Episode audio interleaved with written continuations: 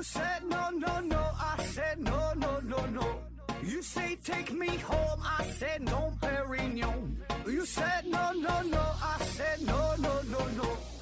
No, no, no, no.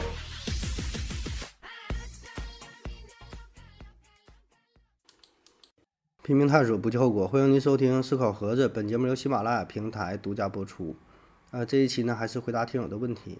第一个问题，K 温陈啊提问说：盒子、兔子、扣子啊，你们好，请问呐、被子植物的果实挑选是否可以通过其表面的虫类、鸟类或微生物的啃食状况来预测其种子的成熟度，进而获知果肉的甜度？除此之外，还有哪些科学哪些有科学依据的，在品尝之前即可获知最佳食用时机的瓜果蔬菜挑选方法？哈，说这个想买水果是吧？怎么挑哪哪个甜哪个好吃啊？嗯、那在咱们买水果的时候，啊，经常会遇到这种情况，就是有一些水果看起来外观不是特别好，啊，这个水果上面呢可能被虫子咬了一口，有的呢就是可能烂了哈，有的被被这个虫子咬就破坏掉了啊。然后民间呢有这么一种说法啊，就说这样的水果啊，哎它好吃啊，恰恰好吃，因为啥呢？它虫子都爱吃啊，虫子它也不傻，对吧？虫子分辨能力很强，它保证是挑那些好吃的去吃啊。所以呢，这样的水果，哎，你你不要感觉它看起来不好看，哎，但虫子爱吃的，那爱吃那好吃，你就挑这个哎买，哎准没错嗯。那么这个说法是否靠谱呢？啊，这个事儿呢，嗯，我大致查了一下，没有看到特别权威的资料啊。这个我就不跟你谈一些什么科学上的理念了，我就说说我自己的一些不太成熟的小想法啊。嗯，第一方面哈，就是这个虫子啊，它吃的这个水果哈，它喜欢吃的水果是否跟你喜欢吃的东西是同样的呢？就是你们的口味是否是一样的？啊，像咱普通普通人，那咱吃水果上能挑一个比较甜的，对吧？不管吃啥水果，一般保证是吃这个甜的，对吧？那么虫子是否也喜欢吃甜的呢？对吧？因为我们这个问题你提出来之后，就是默认了一个前提，就是虫子跟你喜欢吃的是一样的东西，但是你没法去证明啊！你怎么知道虫子跟你吃的爱吃的就一样呢？那有的有的东西就是像什么，它还爱吃爱吃屎，对吧？蛆呢，在在在这个屎屎里边，有的呢屎壳郎它滚这个粪球，对吧？就是他喜欢的跟你喜欢的，它并不一定一样啊，对吧？叫比之蜜糖还是比那个怎么怎么比之蜜霜，比之嗯砒霜，五之蜜糖，怎么说？反正这句话对吧？就你喜欢东西，并不一定一样。再有一点呢，就是你如何判断啊？你如何确认这个虫子有很强大的分辨的能力，而不是随机吃了一个苹果，是吧？比如说这有十个苹果，有好吃的有不好吃的，那这虫子吃了一个，你怎么就能确认这个虫子挑的那个就是这十个里边儿呃最好吃的？假设说虫子跟你都是喜欢甜的的话，你怎么就是保证它有这种分辨的能力？对吧？但人类咱这么出名，这么能耐，你都挑不出来，那虫子怎么就能会挑出来呢？啊，当然它很可能会挑出来，对吧？经过一万年的进化，如何如何，它有这个能力。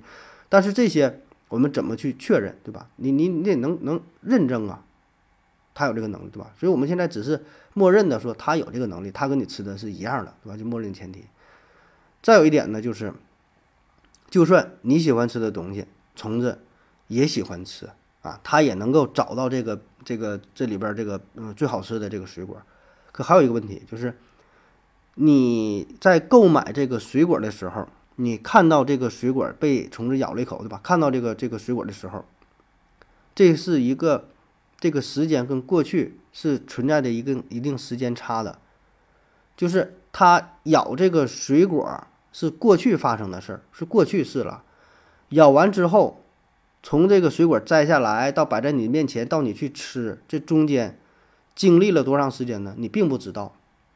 那么这么长的时间，这个这个水果本身它是否会发生变化呢？里边会是否就有一些什么反应呢？对吧？可能说一周之前、两周之前的呢。所以这个这里边这个水果它里边成分啥的，它已经发生了改变。所以虫子吃的时候跟你吃的时候这个味道，它很可能它是不一样的，对吧？这是一方面想法。那还有一方面想法就是，这个水果可能本身挺好吃啊，确实也挺好吃，是这个虫子也找到了啊。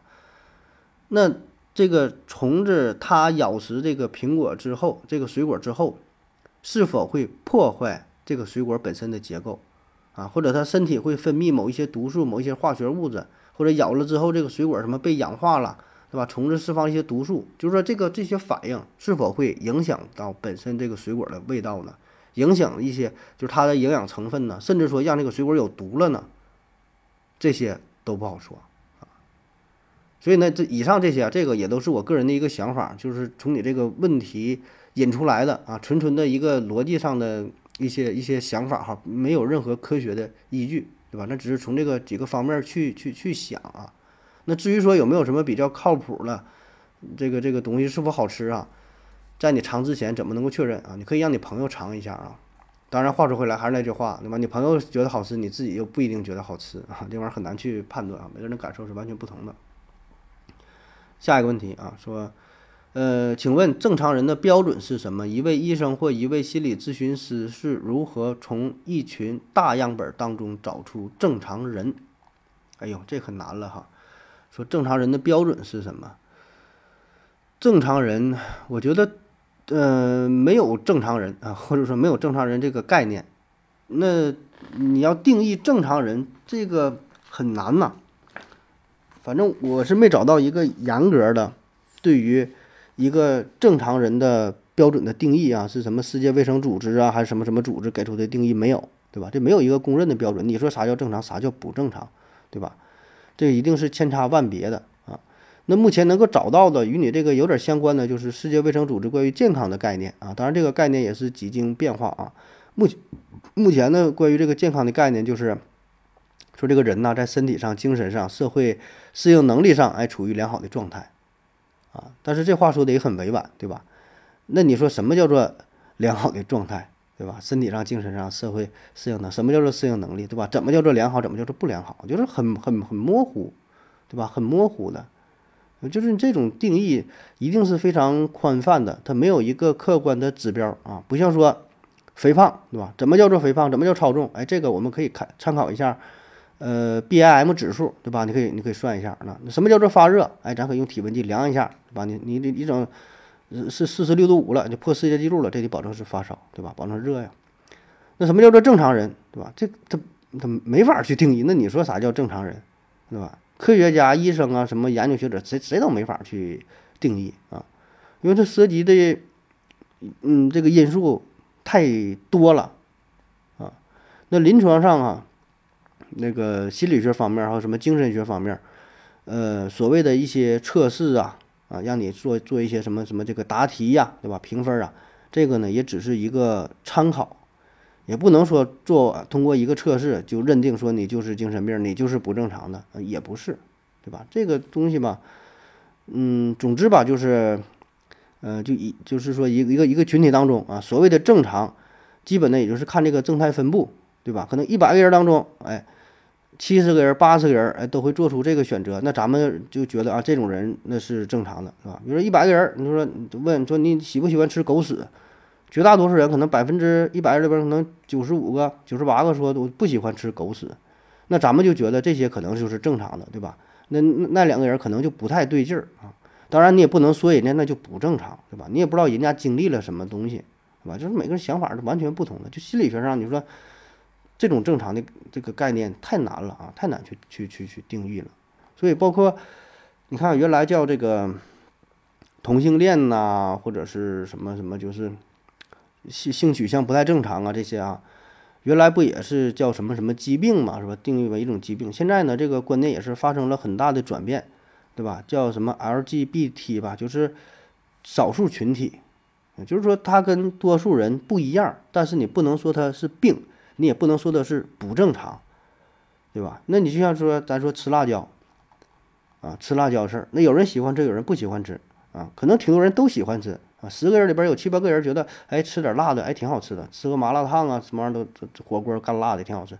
你也不能说那两三个不喜欢吃辣的不正常，对吧？所以这个就是一个人为的定义啊，嗯，主观的感受啊，没有绝对的正常与不正常之分啊，除非是有一些就是纯是身体上的疾病，对吧？你这块长个瘤，那你这个保证是个病啊，是吧？你你你你这块儿就是刚才说发热，这保证是个病啊，哪会儿受伤这一定是病啊，但是心理上的这个判定啊是很难的啊。没有人敢轻易就给出一个标准，说自己正常，说谁就不正常。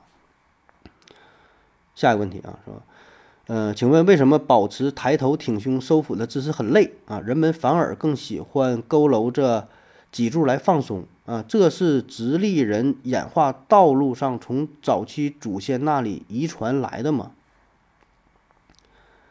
嗯，这问题有点没看太懂啊。说人喜欢佝偻着胸什么这些。这抬头挺胸收腹这个动作当然会很累啊，因为你做这个动作的时候，你要动用身体很多的肌肉组织，完你保持这个造型，你你你要付出更多的这个这个消耗，对吧？就消耗你的这个体力，对吧？你的肌肉啊、组织啊、骨骼呀，啊都得保持一这种状态，当然就很累啊啊。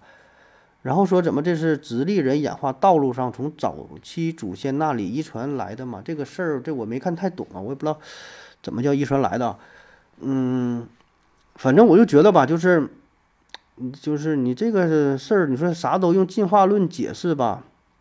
哎呀，这进化论现在有点用的有点有点烂了哈。他不管什么事儿啊，不管人的什么什么反应，说他都想往进化论用，通过进化论的这个角度去分析一下啊。那你要从进化论角度分析，那很多事儿。这不是抬杠啊，那确实解释不通啊。那比如说让你跑十公里，你说你累不累？你保证累，对吧？谁跑谁都累，世界冠军跑十公里他也累，啊，那你说这个是不是进化论的结果呢？那按理说，那你这也是违背进化论的呀。那那跑步这个是动物的一个优势啊，你应该是越能跑越能活下来。你你一口气跑十公里，一口一口气跑一万公里，那才好呢。那为什么地球上没有一个人能够一口气跑一万公里呢？那这种人被淘汰了吗？是吧？那这这不符合进化论呢？这怎么回事啊？是吧？所以吧，这个事儿吧，你不是说什么事儿都通过进化论来解读，或者说，嗯，在某一个层面啊，就从单一的维度说用进化论这个这个去去去思考，你还得结合其他很多因素呢啊，不是说都是从这一个角度去分析啊。下一个问题。请问为什么怀孕期间孕妈感冒了需要慎重使用药物干预治疗？呃，母体感染细菌和病毒以及引起的免疫反应也会通过脐带感染给胎儿嘛？胎儿在母亲体内可以获得免疫力嘛？啊啊，说这个怀孕期间吃药的事儿啊，那怀孕期间吃药当然得慎重点了，因为那你用药的话，很多药物它会影响胎儿的。生长发育啊，让这个胎儿畸形啊，那那那那那不就麻烦不就大了嘛啊！所以很多药物不都写了吗？孕孕妇慎用或者是孕妇禁用啊。然后说胎儿在母体内可以获得免疫力的嘛啊，这是可以获得免疫力的哈，而且这个免疫力还很强啊。一般的胎儿在子宫内发育到第八周、第九周的时候，体内的免疫系统就开始逐渐分化、逐渐发育起来了啊。嗯，所以你看这个这小孩刚出生之后，他是。就是在在肚子里，它就有免疫力了。出生之后也是自带这个，呃，免疫力的啊。嗯，下一个问题啊，盒子、扣子、兔子，你好，请问为什么放射性治疗可以率先杀死增殖能力更强的癌细胞啊？放射学医学机制是什么？啊，说这个放疗是吧？放射线杀死癌细胞。这就是放疗嘛，放疗。那简单说，这个放射线治疗啊，这个射线杀死肿瘤细胞主要是两个方面。第一个呢，就是直接作用于癌细胞啊。那么这个癌细胞呢，受到这种电力辐射之后，就会直接损伤细胞内的双链 DNA。那么这个就会导致这个细胞死亡，没法再继续复制下去啊。那还有另外一个间接的作用，就是这个放射线呢会作用于癌细胞的水分子，然后呢形成氧自由基。这个氧自由基呢对细胞的损伤也很大，就是通过间接的这个水分子的相互作用。呃，释放出大量的自由基啊，间接的这个杀死抑制癌细胞啊，这是主主要它的这个医学机制。下一个问题啊，说，请问为什么古代东西方啊缺少文化交流的情况下，却都出现了十二进制啊这种相同的计数进制？比如在历法当中，昼夜呀各十二小时啊，或或是十二时辰啊，然后呢有十二宫和十二生肖，还有这个度量衡当中的十二进制，一英尺等于十二英寸。音律当中的十二平均律啊（括弧古代东西方都发现了啊），这其中存在什么有迹可循的历史原因或者是观点吗？啊，说这个十二进制的问题是吧？就东西方在没有密切交流的情况下啊，这么巧啊，不约而同的，呃，都选择了这个十二进制是吧？什么一英寸、一英尺、十二英寸哈，一磅十二盎司的这些啊。呃，关于这个问题呢，其实有很多研究学者都在都在都在分析啊，找一些共同的规律啊。那么我就说一下我比较认同的一个观点，就是从这个数学角度来看呢，呃，十二啊，它是你看一二三四六，就是十二是它们的倍数。那一二三四六这个是就咱数数开始吧，一二三四这边没没有五是吧？那其实这个这个六十也是，呃，很很常用的一种一种进制方式，六十进制，对吧？也有，就像这个时时间不就是嘛，六十秒等于一分钟。你看六十是一二三四五六，哎，这几个数的倍数，而十二呢，这里边没有五，是一二三四六的倍数，啊，在数学上这叫最小公倍数。所以呢，这种数的好处就是你可以，啊，给它就更容易这个平均的。分开，就好比说哈，你家里有，呃，两个孩子，啊，你家里有一个孩子、两个孩子、三个孩子、四个孩子，对吧？那么这些情况下，如果你这个东西是是十二份的话，你就都很好分，就不会打架，对吧？你这一人你一人一个孩子就都十二给他，两个孩子一人六个，三个孩子一人四个，四个孩子一人三个，啊，六个孩子你一人两个，就是多数情况下呢，他是容易。被分开的，包括说从这个时间的角度来看也是，你这个时间啊，就怎么划分一下，平均用一下。如果你要整个七进制、十三进制，这个东西它就很难，很它这质数的话很难去分，对吧？所以保证选择一个这个最小公倍数，这个这个数啊，它是尽量多的数的倍数的情况下，那么这样在你计算过程当中就是容易进行平均的分份儿。我觉得这是一个最主要的原因。对吧？因为这数值当中，保证是，呃，就是在现实的生产生活当中，保证会涉及到平均分配的问题。不管是你说是土地呀，啊，还是粮食啊，还是什么，就方方面面的计算嘛，保证会涉及到这个平均分配，对吧？那涉及到平均分配，就是这个倍数的事儿了。下一个问题啊，嗯，盒子、兔子、扣子，你好啊，呃，请问人为什么会被惊吓到？为什么会被惊吓到？这啥意思？就是害怕呗。为什么会惊吓到？下一个问题，嗯，盒子、兔子、后子，你好啊，请问为什么癌症细胞的生命力会比正常细胞更强？它的基因序列明明有缺陷，这反而还增强了它的增殖能力，这是为什么啊？说这个细胞的生命力啊，癌细胞生命力为什么更强？哈？嗯，首先咱明确一下，你说的这个基因序列明明有缺陷，这种缺陷呢是相对的哈，就是以我们人类的角度来看，我们觉得这是一个缺陷。那从癌细胞的角度来来看，他还觉得我们人类是有缺陷的啊，就是这个这属于互相看不上，对吧？互骂一声傻逼，然后是转转转转头就走，对吧？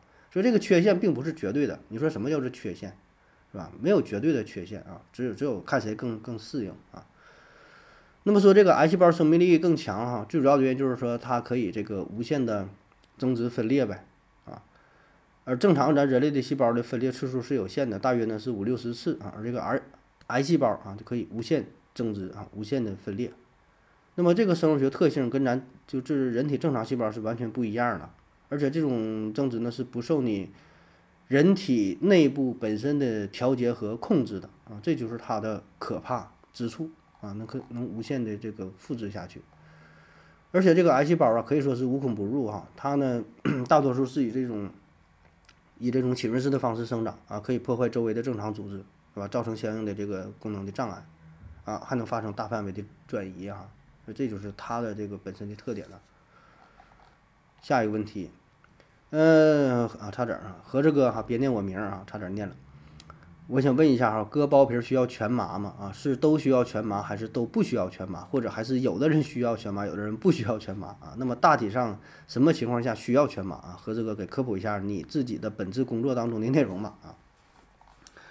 啊，关于包皮这个事儿啊，这个其实这个话题吧，这个嗯，专业的问题啊，嗯，你可以关注我另外一档节目，叫做《超长待机》啊，超长待机就是手机啊，超长待机，一个黄色的大 logo，中间呢画了一串电池啊，这个是我的另外一档聊关于两性之间的哈，男女泌尿生殖方面的问题啊，有兴趣的朋友可以听一听啊，是我跟另外一个朋友合作的哈，叫超长待机啊。那先就直接回答你这个问题吧，说这个做包皮是否需要全麻？呃，是否需要全麻呢？最主要的这个依据哈，就是说看你这个孩子的年龄大小，看你这个孩子是否能够配合局麻。如果你这个孩子比较小，没法配合局麻的话，那么你就得进行全麻啊。个人感觉呢，一般是十岁以下，十岁以下，五六岁、七八岁啊，这个小孩呢，基本就是都得全麻啊。因为局麻的话吧，其实局麻也不疼，哎，不能说不疼吧，不是那么疼啊。呃，大人的话呢都能配合得了，基本呢就是十三四岁、十五六岁就没问题了啊。就是上初中以后基本就没问题，都能配合这个这个局麻啊。但是小孩不行啊，反正也是分分人啊。最小的我做过这个九岁的，九岁是上二年级吧，哎，也有这个局麻能配合的挺好的。那有的像挺大的，也十二三岁了，六年级了也不行，也得也得做全麻的也有，所以这个年龄呢是中间一个交界比较尴尬的啊。那么再往上，你要说十五岁往上，那基本都能配合了啊。他害怕是害怕，但是他也能跟你交流，也能配合。那么对于大人来看啊，大人做手术呢，做这个包皮手术基本都是局麻啊。嗯，你要说做全麻的也可以哈，也不是说不可以，完全可以，这有啥不行的呀？你舍得花钱。你你愿意做就做呗啊！你就跟那医生说，你说我就是害怕，我就是做不了局麻啊！我就你你给我做，我就只只选择全麻，那也能给你做，嗯，对吧？这个无所谓了，就看您自己选择哈。但基本咱说这个没啥必要啊，有点拿这个大炮打蚊子这个意思了啊，都能耐受得了啊，极少极少数人嘛，说有这么去选择的，完全可以啊。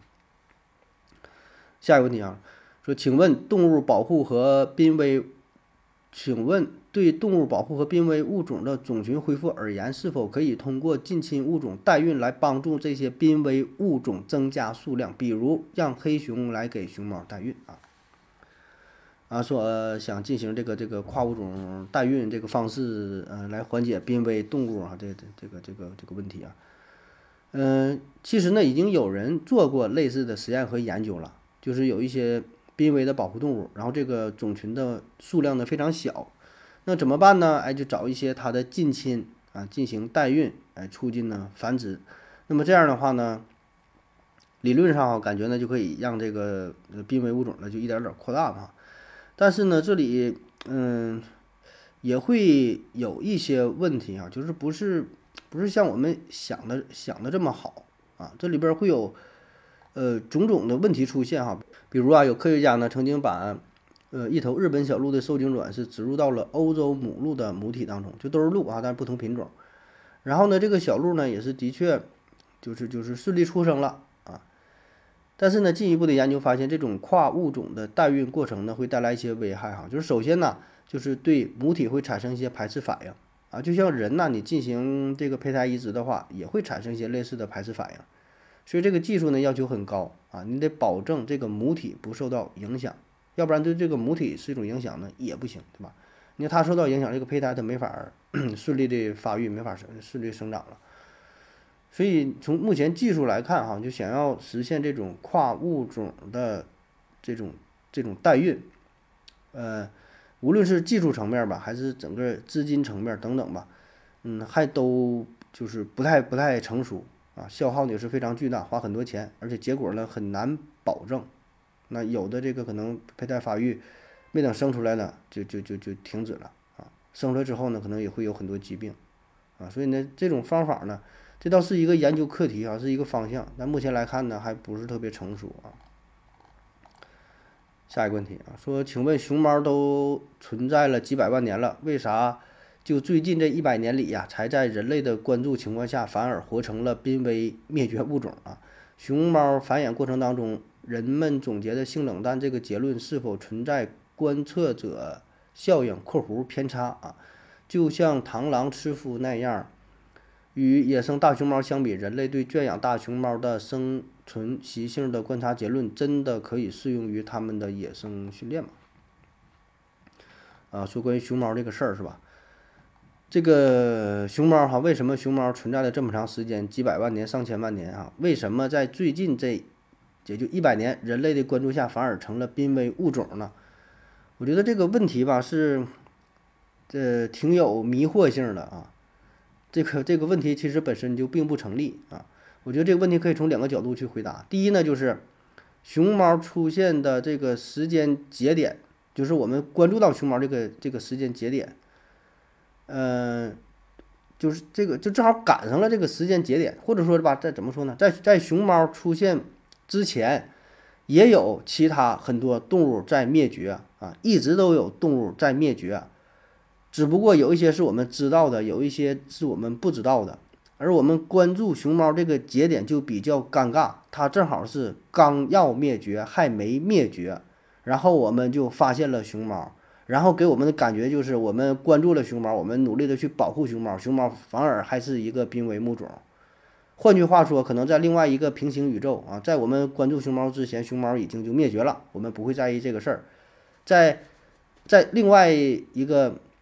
呃，这个平行宇宙啊，我们可能根本就没发现这个熊猫，根本不知道有熊猫这个这个这个东西啊，所以只不过就是碰巧我们这个在我们生存的这个世界上，我们这个宇宙当中，我们发现了熊猫，然后熊猫呢正好是越来越少，越来越少，然后在它真正灭绝之前，我们发现它了而已啊，但是很可能这个灭绝呢，这是一个必然事件，我们只能去延缓它，但是你没法逆转。很有可能就是这种情况，不是你人类想保护就能保护得了的，这是一种这个整个自然的一个大趋势啊，有这种可能性，是吧？就比如说渡渡鸟，这不知道是否听过啊？渡渡鸟啊，这个物种更惨，它就是在人类眼皮子底下灭绝的。那从人类第一次发现渡渡鸟这个物种，看到这个东西到灭绝，只有二十七年。所以，那你说这个是我们？是我们没保护渡渡鸟吗？是我们人类把这个人类的出现导致渡渡鸟鸟的灭绝吗？也也并不是，对吧？咱可以举个，就想象一个一个极端的情况，比如说，我们今天就发现了这一个物种，然后第二天它就灭绝了，那你说这个是因为我们人类环境造成的破坏吗？对吧？它瞬间就没了，你说这能怨我吗？当然，你你可以会说这是多年以后，这就是人类出现这么多年造成的一个破坏，对吧？但另外一种情况就是在这个原始森林当中，就是人类并没有人类的参与，没有人类的破坏，它可能自身也会灭绝啊。所以这个动物的灭绝，它涉及的因素会非常非常多。人类对于这个自然界过度的开采呀、破坏呀，可能只是一方面的原因，对吧？还有另外一方面原因，这就是大自然本身。演化的变化的规律而已，啊，所以回到你这个熊猫这个话题，它只是人类的发现对它的保护与它的灭绝这两个碰巧赶在一起了，可能没有什么直接的因果关系，啊，另外一个原因呢，就是咱针对于这个熊猫本身来说，针对熊猫自身来说啊，熊猫为啥会灭绝？就是它因为比较弱啊，生存能力很差啊，生存能力很差。熊猫呢，其实它是这个叫这个肉食性动物啊，肉食性动物。但是呢，你看它吃的是啥？吃的是竹子。你看，那你像别的那些那些什么那个熊啊，黑熊什么狗熊啥，它吃啥对吧？你吃鱼啊，对吧？吃肉啥的。熊猫不行，干不过人家，之后给它逼的开始吃吃竹子了，是吧？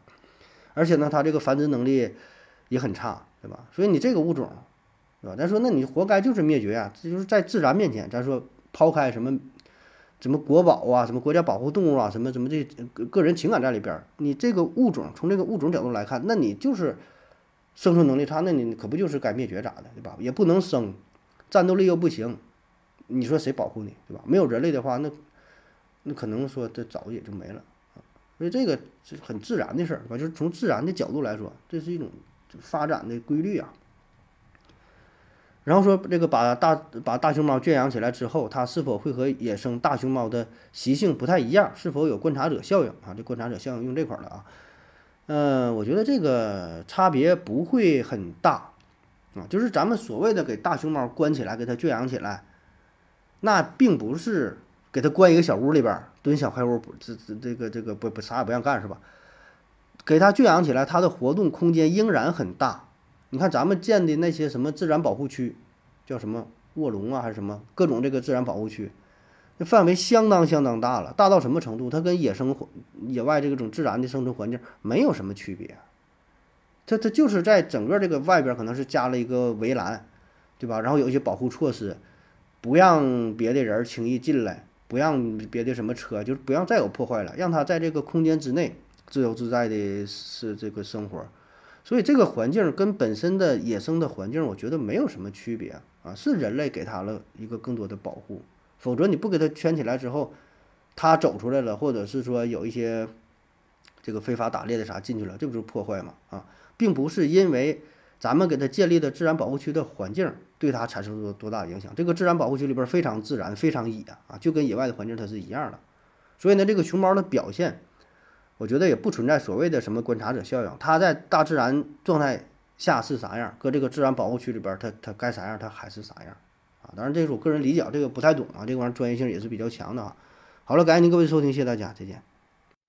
感谢您的聆听，如果您也想提问的话，请在喜马拉雅平台搜索西西弗斯 FM，在最新一期的节目下方留言即可，欢迎您的参与，我在这里等你哦。